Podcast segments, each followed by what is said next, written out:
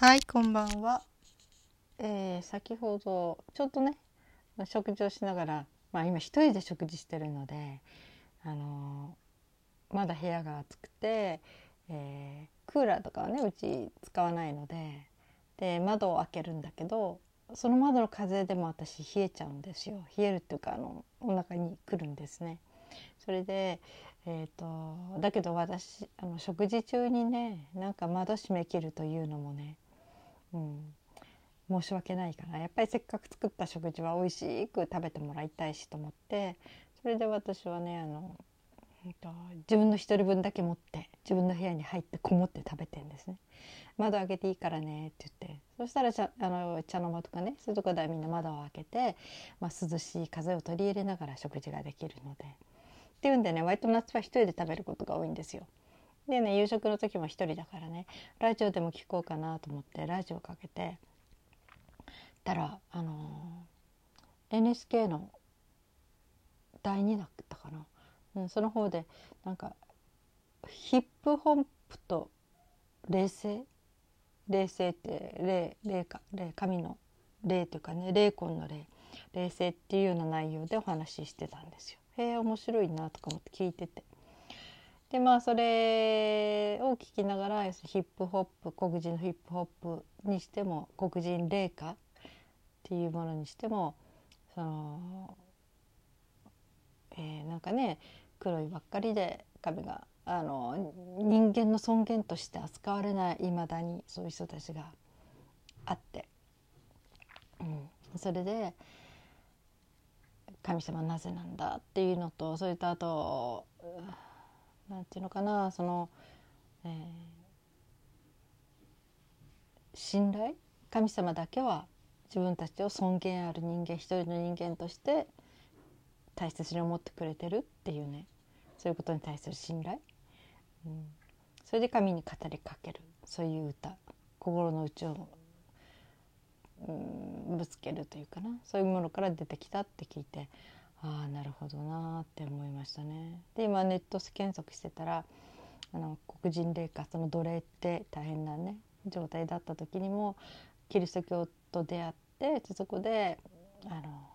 今こんな辛いけど来世神のそばに行って神のとこに行ったらその時はもう救われる幸せな世界が待ってるんだってそれをこう、えー励みにっていうのかな唯一の支えに希望にして苦しい生活を乗り切っていこうみたいなとこから始まったということも書かれてありましたね。うん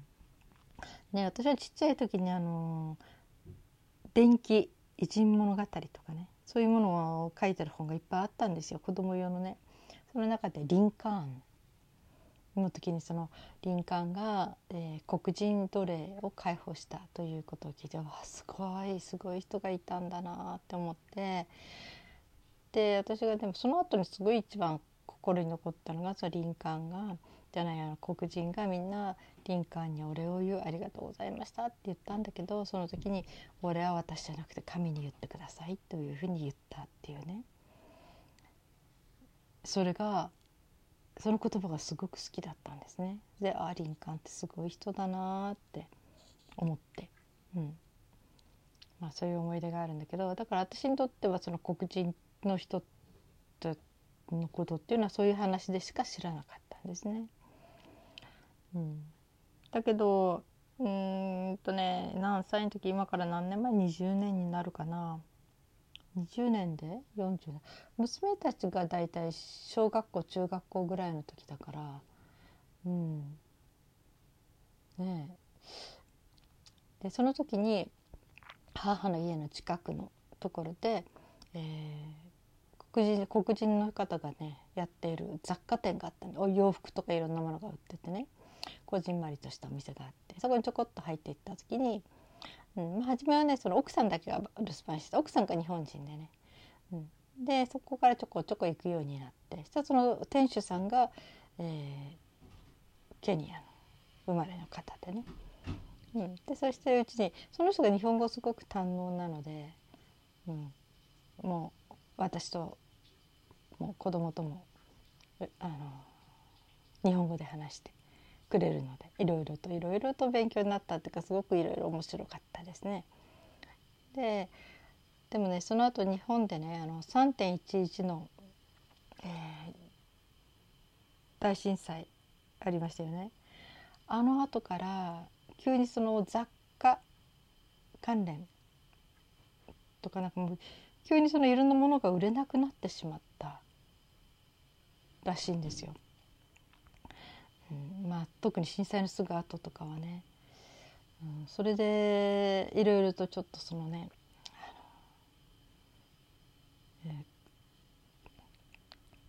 そのね、えー、ケニアの人がすごく心配になる落ち込んでしまったというかね、うん、という時期があって。でその時に、うん、初めていろんな話をしてくれましたねあの差別について。うん、私日本っていうのは黒人差別なんて全然ない国だと思ってたんですよ。別に黒人にねいじめられたとか嫌な思いさせられたとかそういうなんか政治的にも国的にもそういうことの歴史のある国じゃないしって思ってたんだけどうんどうもね聞いてみるとあその差別ってあるんだなってくりしましたね。うん。そうね。どういうふうなとこから話したらいいのか分かんないけどまず見た目的にすごく違和感を持たれる。あのお店のねものを配達に行ったりとかね。する時にそこの家のそのご主人とかが出てくる時があってその時にあのケニアの人すごく背も高いしがっちりしてるんですね。なんかそのふっと後ろに引く？なんかちょっとうん怖いっていう感覚を持つみたいで。要するにまあ大きなクマを見たみたいなそんな感じ。なんか生物としてこう恐怖感っていうかちょっと思持つみたいで、うん、なんか顔色が変わるというかっていうことが、うん、あるんだって。って言ってたしそれからあとねちょっと友達とかできて話親しくなると「僕お金は貸せないけどね」って言われるたんですって。要するにアフリカの人たちはお金がないと思い込んでるからあの何かとせびられるんじゃないか。親しくなったらお金を請求されるんじゃないか。請求じゃないの。うんなんていうのねだられるというか貸してくれとかなんかそういうふうに、うん、言われるんじゃないかって先にもそういうふうになんか警戒する、うん、せびられるお金をせびられるっていうそういうような感じの人もいたって言ってましたね。仕事とかちょっと友達になったりするとねそれもなんかとってもなんか悲しかった出来事。言ってたしあと現実的にあのいろいろとこのお店っ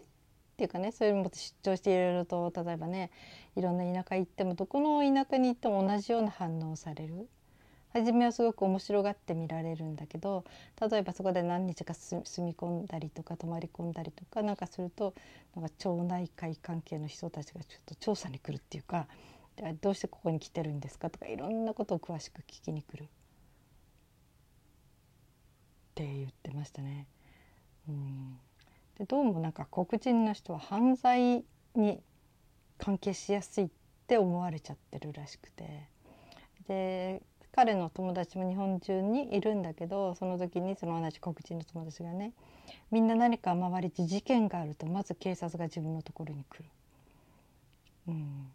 もう全然その前科があるような人たちじゃないし真面目に働いてても黒人っていうだけでまず疑われるって言ってましたね。えー、そんなことがあるのかなって本当にちょっと悲しくなりましたね。それでね私がある時あの美容室うんその美容室の人はね男の人だったんだけどまあ割と気さくなすごくいい人でね割となんかいろいろおしゃべりできる人だったんだけどその人に、うん、黒人の人って差別あるみたいだねみたいな話でもしあなたのとかその店長さんのねお嬢さんが黒人の人と結婚するって言ったらどうするって言ったら絶対反対するって言うんですね。なぜって。生理的にダメだって言うんですよ。肌が黒いとそのなんか綺麗だと思えない。なんかこうねだから消しゴムで消して消したくなるという感じ、うん、なんかそういうすごくなんか、うん、私は初めて聞いたんだけどねそういう感覚っていうのはね、うん、なんでって思っちゃって、うん、私はねその肌が黒いっていう人は黒い人だね。すごく美しい、うん、って感じがする方なのでね、うん、まあどのね民族っていうかな。それぞれにみんな美しさ持ってるしね、うん、それぞれの美しさって必ず、うん、あるし、うん、特にねその黒人の人はね本当に肌が綺麗というかねなんていうかね私ね針に連れてったんですよ。腰が痛いっていうからねそのケニアの人ね。そした針の先生が後で言ってたけど「いや黒人の人の筋肉ってすごいしなやかだね」ってって言うんですよ。で皮膚が本当に繊細で本当に肌が柔らかい滑らか。で筋肉が本当にこう自然あなんていうかな、えー、柔軟というかこう本当になんていうのかな。弾力があるというか本当に全然違うって言ってましたね。もう日本人とも違うし他の西洋系の人たちの肌とも筋肉とも違うしとにかく本当にこうなんていうのかな、うん、まず肌がね繊細で本当に肌肌滑り心地がいいというかなんか針でこうやって打っていくのでね触っていくんだけどそれから筋肉がしなやか。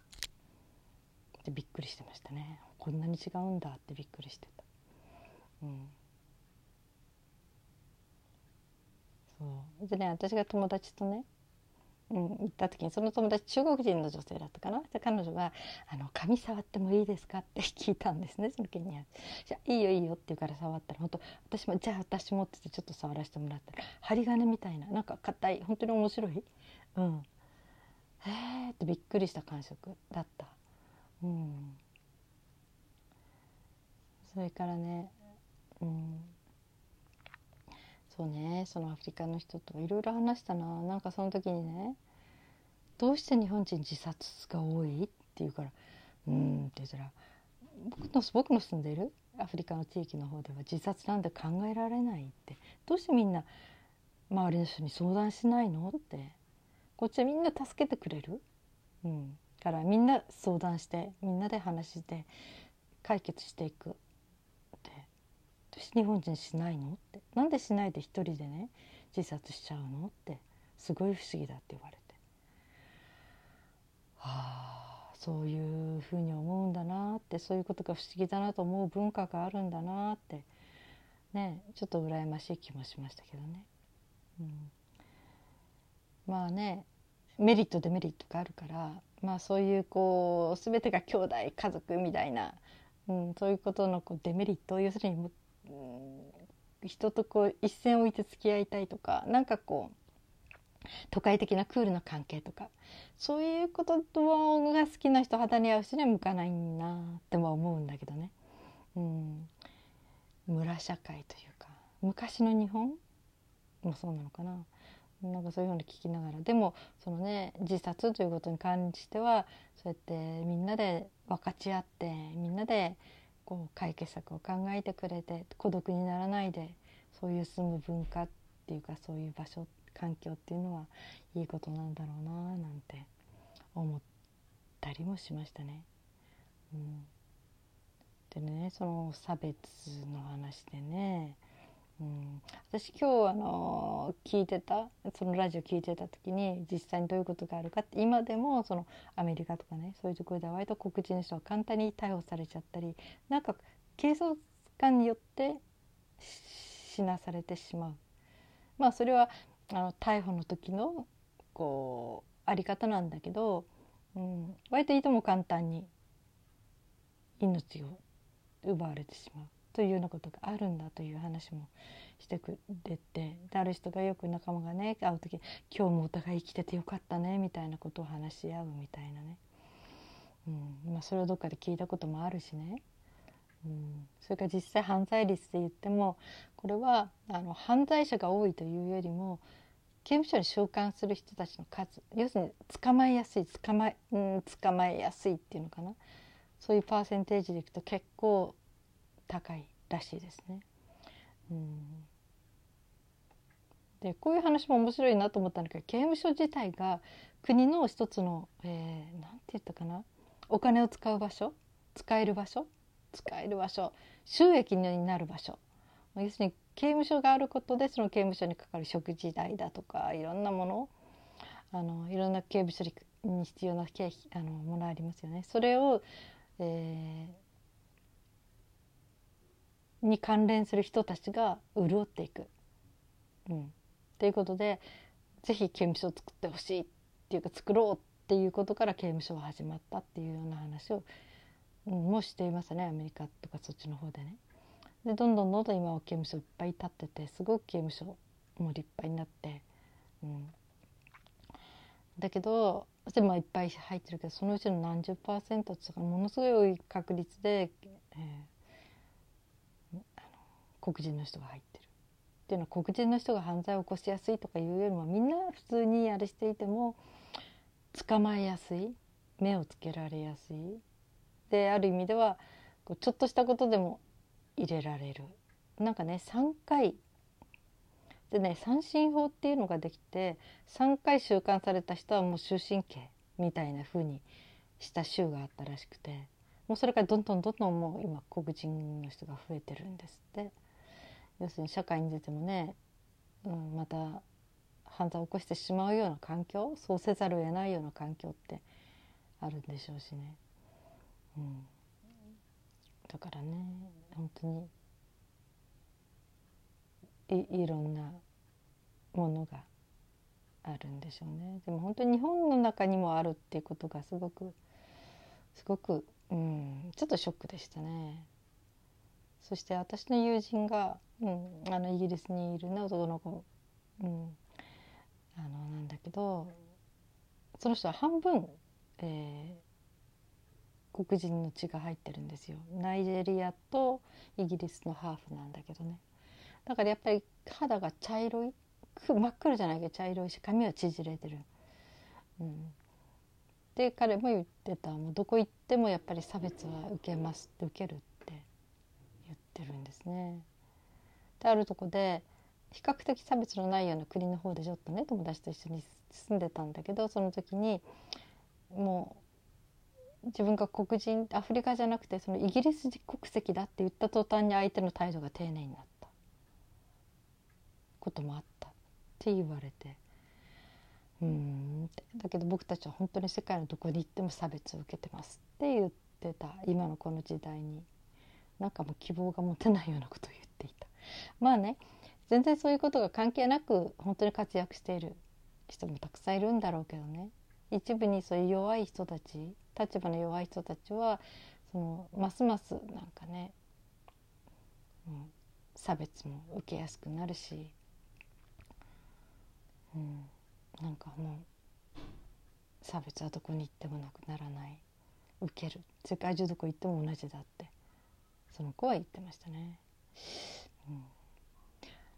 うん、日本に来ても来たらあれそんな差別する人いないじゃんって言ったらいや同じだよって言うからだって私はあなたのこと差別してないでしょって言ったらそれは例外だって言うんですね例外って言っちゃったらね例外ってあの私だって日本人の一人だしそれに私の友達私が信頼して付き合っている友達たちは差別なんか絶対しないよって私は自信持って言えるし、うん、私が選んで付き合ってきた友達たちはね。うんまあ、その人たちとみんなに合わせてやりたいけどそんなちょっと時間がなかったからね日本に来た時も。うん、だけどねあるんだなってね思って。ただ一言じゃないのかもしれないですよね。その差別がね黒人。だけど黄色人種。アジア黄色人種ということだけで西洋圏で差別されるという現実もやはりなんか留学した時にすごく感じた人たちとかいたらしいしね。うん、ね本当に日本人間は差別が好きな、うんうん、動物なんでしょうね。うん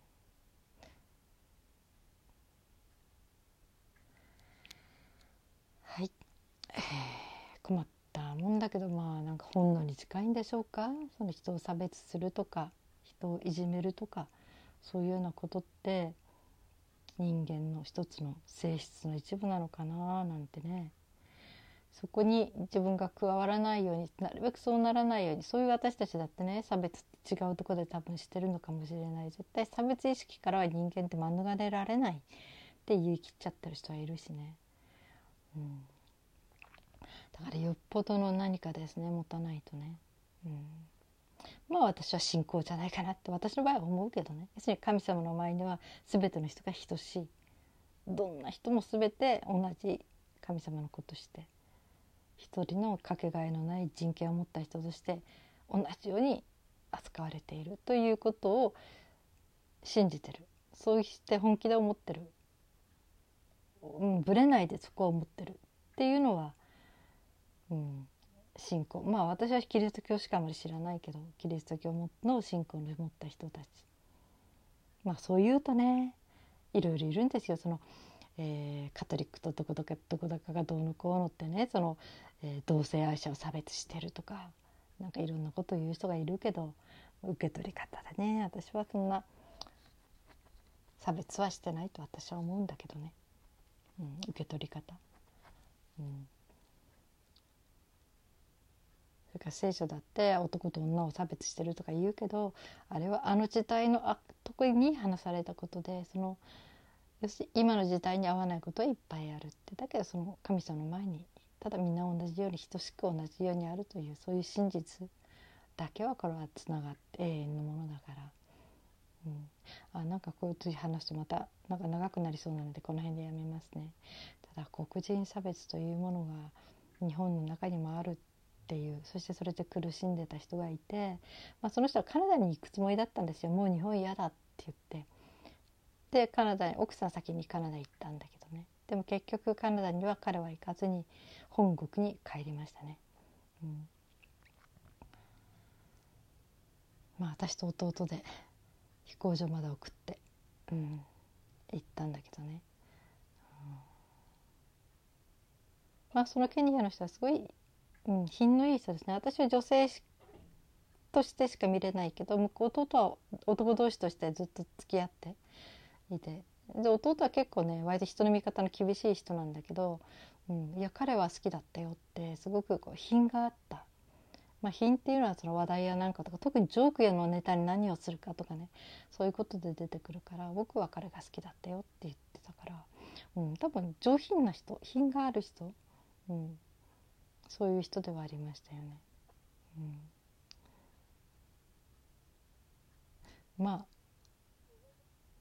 ああ彼もクリスチャンだったかな。なんかそういうところでもちょっと話題あったんだけどそのガリガリの、うん、クリスチャンってわけじゃないけど、うん。まあ、そんなんで、まあ、要するに神様を信じてる人たちということの一人であるということかな。